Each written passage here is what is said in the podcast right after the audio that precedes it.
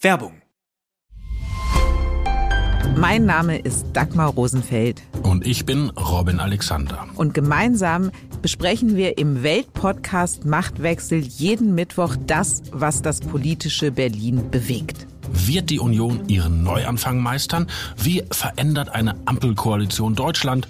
Und worum geht es aktuell in den Hinterzimmern? Im Machtwechsel erfahren Sie die Hintergründe zu den aktuellen politischen Debatten.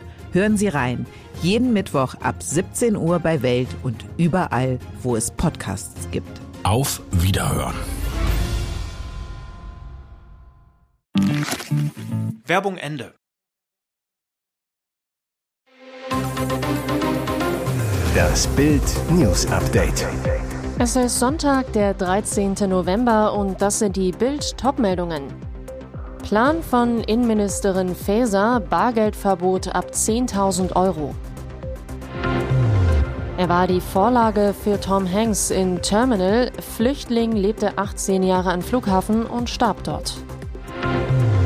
Was für ein schönes Paar. Erster Teppichauftritt von Nagelsmann und seiner Lena. Sie sind offiziell arbeitslos, haben aber trotzdem eine Rolex am Handgelenk, dicke Autos in der Garage und bezahlen Häuser und Wohnungen oft in Bar. Immer wieder sorgen Enthüllungen über die Reichtümer der Clanmitglieder in Deutschland für Wirbel. Erst im Juli beschlagnahmten Ermittler nach einer Razzia im Umfeld des Abu Chaka-Clans neben Bargeld auch Schmuck und drei Nobelkarossen im Wert von einer halben Million Euro, mutmaßlich gekauft mit Drogen und Erpressungsgeld. Wenn es nach Innenministerin Nancy Faeser geht, ist damit demnächst Schluss. Ein 30.000 Euro Barkauf von Schmuck oder Uhren sollte bald der Vergangenheit angehören, sagte Faeser zu Bild am Sonntag. Ich setze mich für die Einführung einer allgemeinen Bargeldobergrenze von 10.000 Euro ein. Das verringert die Gefahr, dass Vermögenswerte von Kriminellen verschleiert werden. Feser will das gesetzlich regeln, am besten europaweit. Geschäfte ab 10.000 Euro müssten dann elektronisch und damit für die Behörden nachvollziehbar abgewickelt werden. So soll verhindert oder zumindest deutlich erschwert werden, dass illegal erworbenes Geld in Deutschland gewaschen werden kann. Feser geht es darum, kriminelle Strukturen zu zerschlagen und deren Einnahmen konsequent zu entziehen. Er war die Vorlage für Tom Hanks in Terminal. Flüchtling lebte 18 Jahre in Flughafen und starb dort. Er wurde berühmt als Terminal Man. Seine Geschichte wurde von Steven Spielberg verfilmt. Tom Hanks schlüpfte in seine Rolle. Jetzt starb Mehran Karimi Nasseri in dem Flughafen, der ihn weltbekannt gemacht hatte. Der iranische Flüchtling, der 18 Jahre lang im Pariser Flughafen Charles de Gaulle gelebt und Steven Spielberg zu seinem Film Terminal inspiriert hat, ist nun tot. Nasseri sei am Samstagmittag im Terminal 2F des Flughafens eines natürlichen Todes gestorben, bestätigte ein Flughafensprecher der deutschen Presseagentur in Paris. Die unglaubliche Geschichte des Iraners bei einer Zwischenlandung 1988 hatte Nasseri im Transitbereich seine Papiere verloren. Er konnte seinen Flüchtlingsstatus nicht mehr nachweisen und durfte nun weder weiterreisen noch den Flughafen verlassen. Er richtete sich daraufhin in Terminal 1 ein.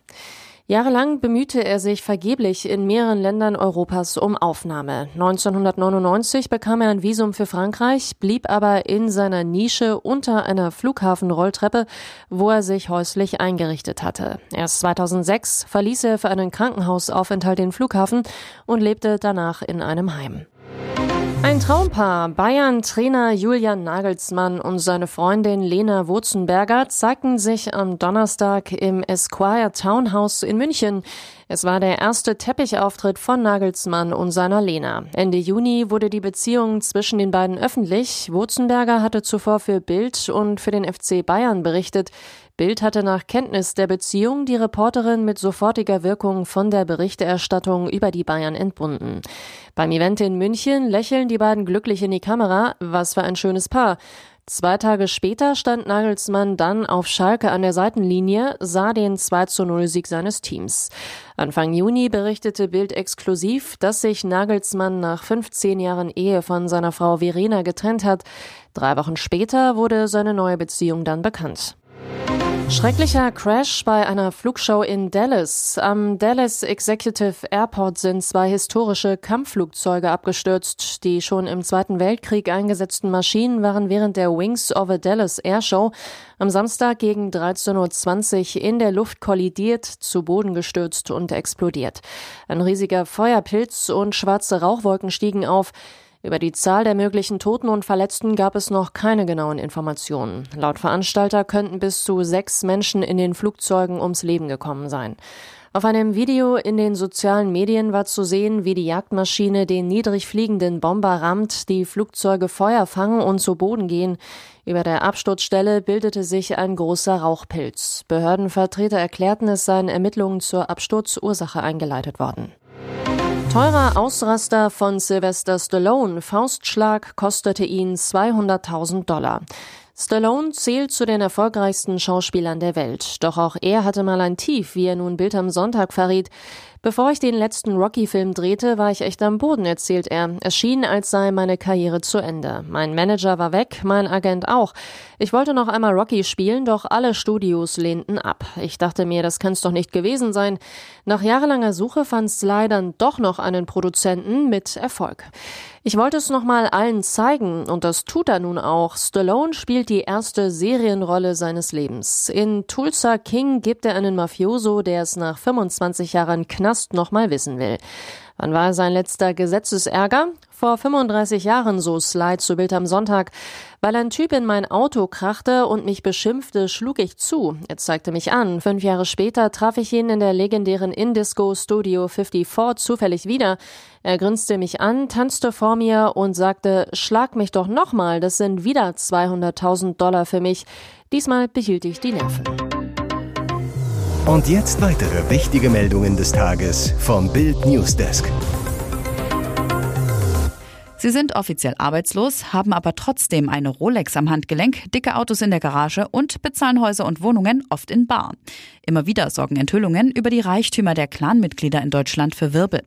Erst im Juli beschlagnahmten Ermittler nach einer Razzia im Umfeld des Abu Chaka-Clans neben Bargeld auch Schmuck und drei Nobelkarossen im Wert von einer halben Million Euro, mutmaßlich gekauft mit Drogen- und Erpressungsgeld. Wenn es nach Innenministerin Nancy Faeser geht, ist damit demnächst Schluss. Ein 30.000 Euro Barkauf von Schmuck oder Uhren sollte bald der Vergangenheit angehören, sagt Faeser zu Bild am Sonntag. Ich setze mich für die Einführung einer allgemeinen Bargeldobergrenze von 10.000 Euro ein. Das verringert die Gefahr, dass Vermögenswerte von Kriminellen verschleiert werden. Faeser will dies gesetzlich regeln, am besten europaweit. Geschäfte ab 10.000 Euro müssten dann elektronisch und damit für die Behörden nachvollziehbar abgewickelt werden. So soll verhindert oder zumindest deutlich erschwert werden, dass illegal erworbenes Geld in Deutschland gewaschen werden kann. Faeser geht es darum, kriminelle Strukturen zu zerschlagen und deren Einnahmen konsequent zu entziehen. Mysteriöses Todesdrama um Krankenschwester, Mord beim Bestatter. Unser Schmerz ist nichts im Vergleich zu dem Schmerz, den du erleiden musstest. Auf der Internetseite eines Bestatters aus Warendorf im Münsterland versuchen Angehörige ihre Trauer über den gewaltsamen Tod von Johanna K. in Worte zu fassen. Die junge Krankenschwester ist im Haus des Bestattungsunternehmens ermordet worden. Nach Bild am Sonntag Informationen fanden die Ermittler am Tatort Hinweise auf ein Sexualverbrechen. In der Wohnung, die in einer ruhigen Sackgasse liegt, muss es zu einem Kampf gekommen sein. Sowohl im Hausflur als auch in der Wohnung sicherten Ermittler Blutspuren. Öffnete Johanna ihrem Killer selbst die Tür? Kannten sich Täter und Opfer? Davon geht die Polizei nach Bild am Sonntag Informationen aus. Man konzentriere sich auf eine Beziehungstat, heißt es. Johanna K. muss dem Killer die Tür geöffnet haben.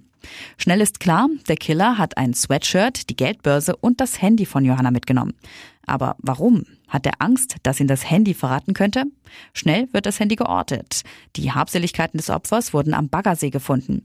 Mit Suchhunden und einer Drohne hatte man die Umgebung abgesucht.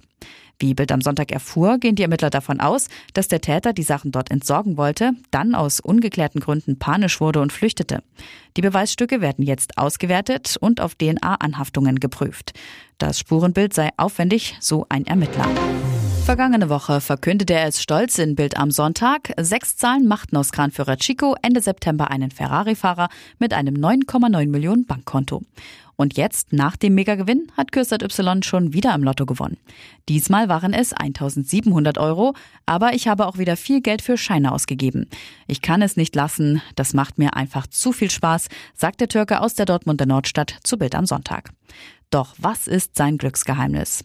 Früher habe ich immer auf die gleichen Zahlen gesetzt, sagt Kürsat Y. Doch damit hatte ich Pech. Zweimal vier richtige, das war in fünf Jahren alles. Seinen damaligen Tipp kritzelt er dem BAMS-Reporter auf den Blog 1, 3, 5, 7, 10, 49.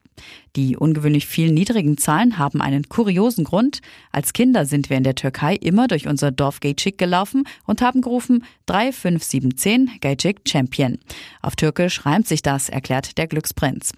Seit gut zehn Jahren setzt er auf Zufallszahlen, Quicktip und Systemscheine, gibt dafür Tausende von Euro aus.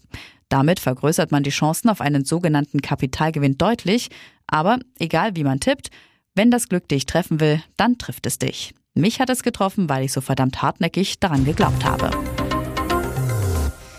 Weitere spannende Nachrichten, Interviews, Live-Schalten und Hintergründe hört ihr mit Bild TV Audio.